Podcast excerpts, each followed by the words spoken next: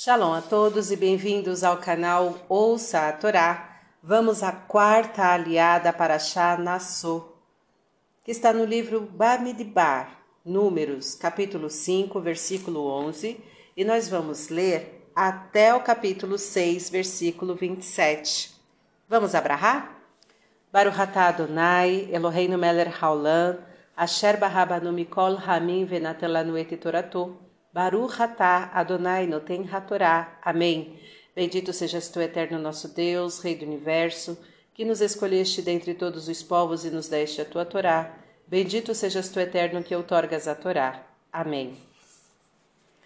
E falou o Eterno a Moisés, dizendo: Fala aos filhos de Israel e dize-lhes: O homem, quando se desviar sua mulher e fizer contra ele falsidade de infidelidade, e se houver deitado com um homem, juntando-se, e for oculto aos olhos do seu marido, e ela se tiver ocultado, sendo contaminada, e não houver testemunha contra ela, e ela não for apanhada no ato, e, quando passar sobre ele o espírito de ciúmes, e se se enciumar de sua mulher, e ela for contaminada, ou passar sobre ele o espírito de ciúmes, e se se enciumar de sua mulher e ela não for contaminada, e trará o homem sua mulher ao sacerdote, e trará sua oferta por ela, a décima parte de uma efá de, de farinha de cevada.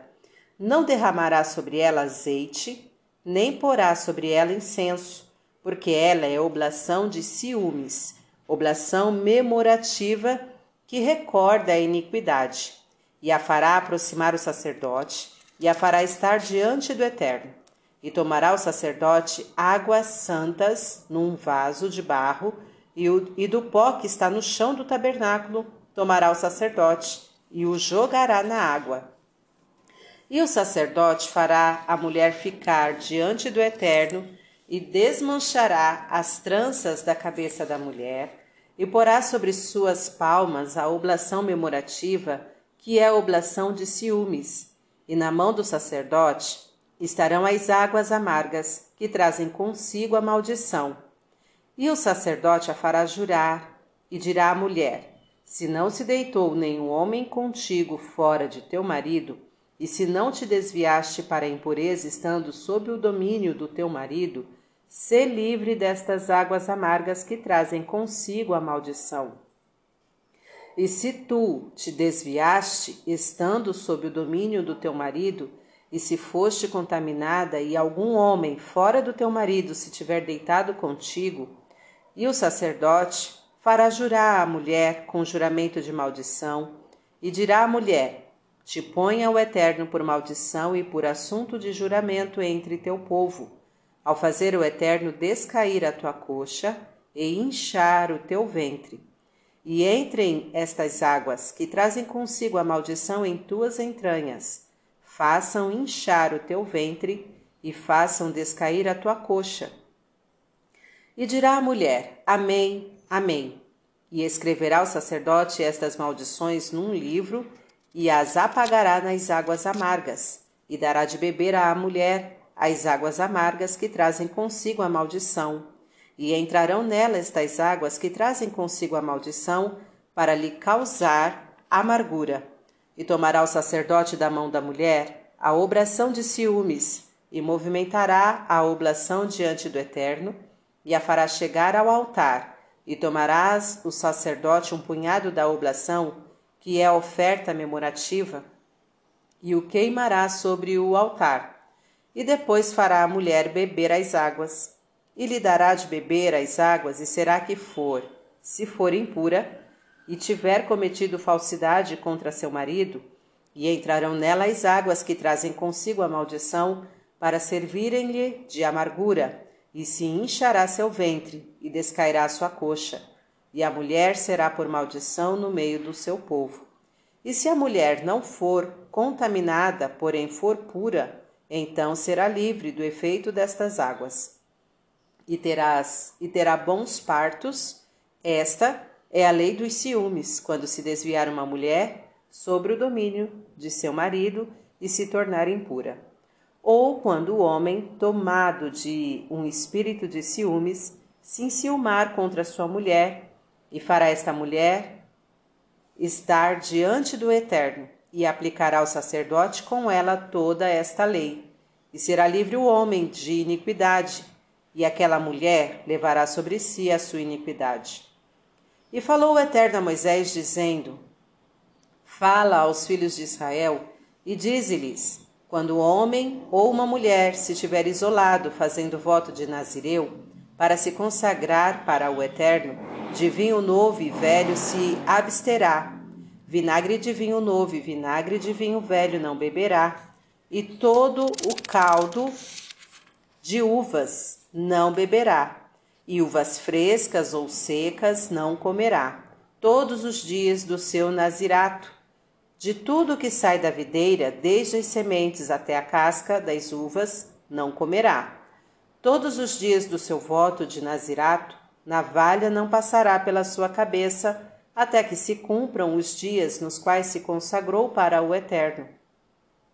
Sagrado será o seu cabelo, deixará crescer o cabelo da sua cabeça. Todos os dias de sua consagração ao Eterno, não se aproximará de um morto por seu pai, por sua mãe, por seu irmão e por sua irmã, não se impurificará por eles quando morrerem, porque o nazirato do seu Deus está sobre a sua cabeça. Em todos os dias do seu nazirato ele será santo para o eterno. E quando alguém morrer subitamente junto a ele e contaminar a cabeça do seu nazirato, rapará a cabeça no dia de sua purificação, ao sétimo dia a rapará, e ao oitavo dia trará duas rolas ou dois pombinhos ao sacerdote à entrada da tenda da reunião. Oferecerá ao sacerdote um por oferta de pecado e outro por oferta de elevação, e espiará por ele pelo que pecou, contaminando-se com o morto, e consagrará sua cabeça daquele dia em diante, e se consagrará para o Eterno nos dias do seu nazirato, como no princípio e trará um cordeiro de idade de um ano por oferta do delito, mas os primeiros dias serão perdidos, porque foi contaminado o seu nazirato. E esta é a lei do nazirato. No dia em que se completarem os dias de seu nazirato, ele virá à entrada da tenda da reunião e oferecerá seu sacrifício ao Eterno, um cordeiro da idade de um ano sem defeito por oferta de elevação, uma cordeira da idade de um ano sem defeito por oferta de pecado, e um carneiro sem defeito por sacrifício de pazes, e uma cesta de tortas ázimas de flor de farinha de trigo amassadas com azeite, e bolinhos ázimos untados com azeite, e suas oblações e suas libações. E o sacerdote os apresentará diante do Eterno, e oferecerá a oferta de pecado e a oferta de elevação, e oferecerá o carneiro em sacrifício de pazes ao Eterno, com a intenção de santificar o pão da cesta. E fará o sacerdote a oblação e a libação do carneiro, e rapará o nazireu à entrada da tenda da reunião os cabelos de seu nazirato, e tomará os cabelos de seu nazirato e os porá sobre o fogo, que está debaixo do recipiente, no qual está cozinhando o sacrifício de pazes. E tomará o sacerdote a espádua cozida do carneiro, uma torta ázima da cesta e um bolinho ázimo, e os porá sobre as palmas das mãos do nazireu, depois de ter este rapado os cabelos de seu nazirato, e os oferecerá ao sacerdote como oferta movida diante do Eterno. Isto é a parte consagrada para o sacerdote, fora do peito movido e da espádua separada que lhe pertence e depois poderá o nazireu beber vinho. Esta é a lei do nazireu que fizer voto e da sua oferta ao Eterno pelo seu nazirato, afora o que as suas posses lhe permitirem. Segundo a promessa que fizer, assim fará, além do que manda a lei do nazirato. E falou o Eterno a Moisés, dizendo: Fala a Arão e a seus filhos, dizendo: Assim abençoareis aos filhos de Israel, lhes direi: o Eterno te abençoe e te guarde. Faça resplandecer o Eterno seu rosto sobre ti e te agracie. Tenha o Eterno misericórdia de ti e ponha em ti a paz. E porão meu nome sobre os filhos de Israel, e eu os abençoarei. Amém. Baruch atah Adonai, Eloheinu melech haolam, asher natan lanu v'chayeu lanatah beturreino. Baruch atah Adonai, noten Torah. Amém. Bendito sejas tu, eterno nosso Deus, Rei do Universo, que nos deste a Torá da verdade com ela a vida eterna plantaste em nós. Bendito sejas tu, eterno, que outorgas a Torá. Amém. Vamos agora aos comentários desta aliá referente ao capítulo 5, versículo 12, quando se desviar sua mulher. O Midrash escreve que esta lei macabra que Moisés ditou para a mulher suspeita de infidelidade jamais foi aplicada ao povo de Israel. O mesmo se deu com a lei do filho contumaz e rebelde, que está em Deuteronômio 21, 18 a 21. O legislador acentuou o caráter bárbaro desta lei para servir de espantalho aos orientais, geralmente inclinados a serem ciumentos e desconfiados, que trazem divergências entre os matrimônios e muitas vezes a dissolução da família. Os casos de frivolidade dos homens e das mulheres, segundo Resh Lakish, no Talmud, não são mais que o produto de desajuste mental pois trocando um pontinho da letra sim, a palavra hebraica tiste, que significa sair do caminho, se transforma em tiste, cuja raiz deriva de alienação mental. Assim, a culpabilidade nestes casos é limitada, razão pela qual a lei em questão ficou sempre sem aplicação. Versículo 14: Espírito de ciúmes. Esta passagem da Torá, denominada Sotá, ensina as mulheres zelar sobre sua conduta, pois é insuficiente só não fazer o mal, mas também evitar a aparência de que o fazemos. O ciúme é uma enfermidade da alma. Seus efeitos são terríveis. Infeliz é aquele que o tem. Deus, que conhece as consequências trágicas do marido ciumento, permitiu que seu nome sagrado fosse apagado pelas águas amargas para restabelecer a paz entre o marido e a mulher. Por esse exemplo, sabemos que tudo o que se faz para estabelecer a paz num matrimônio ou entre os homens só pode nos honrar. O Midrash Vaikra Arabá relata uma passagem na qual Rabi Meir deixou-se cuspir sete vezes nos olhos para fazer reinar a paz em um matrimônio. Versículo 18: Desmanchará as tranças da cabeça da mulher. De acordo com a tradição bíblica e rabínica, a mulher judia casada devia sempre cobrir seus cabelos, especialmente no santuário. Descobri-lo publicamente representava a degradação total de sua conduta.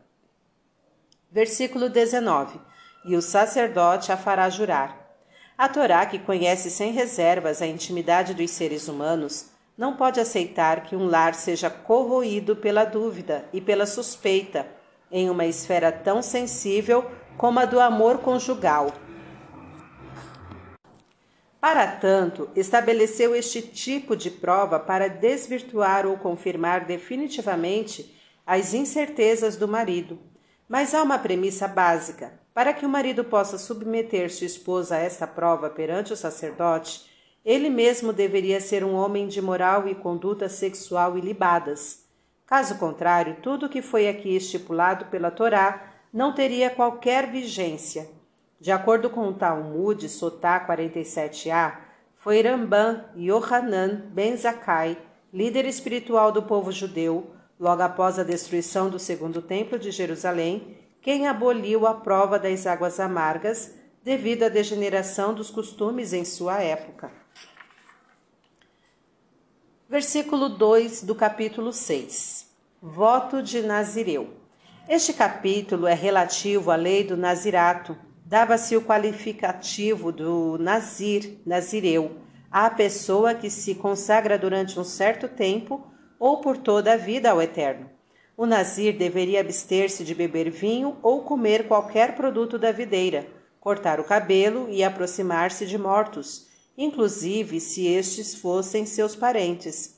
Abstinha-se também dos prazeres permitidos pela lei, passando seu tempo em rezar e a fazer boas obras. Mais tarde, à época da destruição do segundo templo, houve uma outra classe de homens que se chamavam parushim, fariseus separados, os quais, entre outras coisas, não comiam carne nem bebiam, nem bebiam vinho. Estes tinham uma conduta austera e dedicavam-se inteiramente a Deus. Lamentavelmente, chegou uma época em que houve gente hipócrita também entre os Nazirim e Parushim, homens que, sob a máscara da santidade, entregavam-se às suas paixões, promoviam desordens e dividiam os homens para melhor dominá-los. Esta classe de Parushim, diz o Talmud Sotá, agia como Zindi e reclamava a recompensa devida a Pinehas, conforme números 25, de 1 a 15.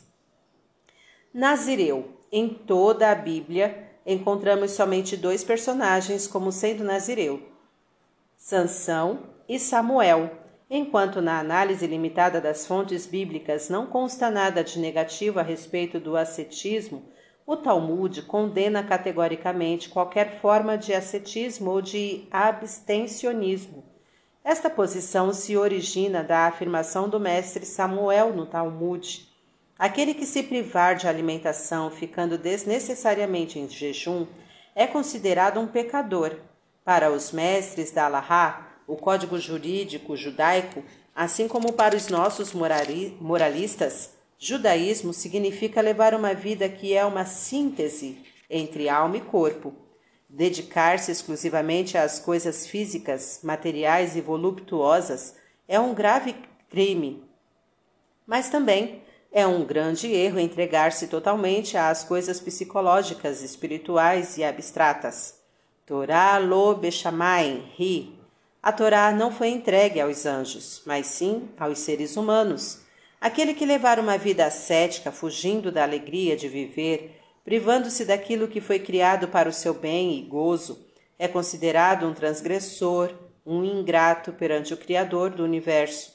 O Talmud de Jerusalém diz a respeito: Aquele que se privar daquilo que lhe foi dado, ver e gozar, terá de prestar contas perante o Eterno. Irabi Yitzhak dá o motivo. Não te basta o que a própria Torá te proíbe e tu procuras abster-te de outras coisas? Na sua conhecida obra, Ética e Justiça Judaica, escreve o rabino Feder Bush. Abstinência e ascetismo são absolutamente estranhos ao espírito judaico este modo de viver é antissocial, pois quem renuncia voluntariamente àquilo que necessita para a sua própria vida normal e para seu sustento é incapaz de dedicar-se ao bem e estar alheio, está alheio à coletividade humana. Judaísmo consiste em poder purificar e dominar as suas inclinações vis e grosseiras para se elevar a um nível de vida nobre e digno Maimônides, no seu Guia dos Perplexos, interpreta a significação do termo sotá, mencionado nesta paraxá, como decadência moral, e a denominação nazir como fanatismo obscuro. Aqueles que andam descalços e se fecham em conventos não podem ser considerados elementos úteis à sociedade, porque se privam da convivência com o seu semelhante. No período do Segundo Templo, o nível moral do povo era muito elevado, talvez alto demais, possibilitando o surgimento de numerosas seitas religiosas, especialmente a dos essênios, que renunciaram aos bens da vida, esconderam-se nas florestas, levando uma vida austera ao máximo, abstinham-se ordinariamente do casamento, espalharam intrigas, mentiras entre os judeus, odiando-os sem razão e sem justificativa. Ódio caracterizado pelos mestres como o Sinat Rinan, ódio gratuito. E assim os pecados dos que viviam na era do segundo templo ultrapassaram em gravidade os do primeiro. Versículo 11: E expiará por ele pelo que pecou. Segundo Rabi Elazar Kapar, este pecado não é cometido por causa da contaminação, mas pelo fato de as pessoas privarem-se dos prazeres normais do ser humano, como beber vinho, por exemplo. Versículo 23: Assim abençoareis. Os versículos 24, 25 e 26 constituem a clássica bênção dos Quarim para o povo de Israel, denominada Birkat Koanim, bênção dos sacerdotes. Os ministros de outros cultos também a incluíram nos seus rituais. De acordo com o espírito da Torá e do Talmud, os Koanim não são seres superiores que dão a sua bênção, mas o veículo por intermédio pelo qual a bênção de Deus desce e chega para o povo. Eles não podem abençoar o povo de maneira arbitrária. Assim abençoareis os filhos de Israel, disse a Torá.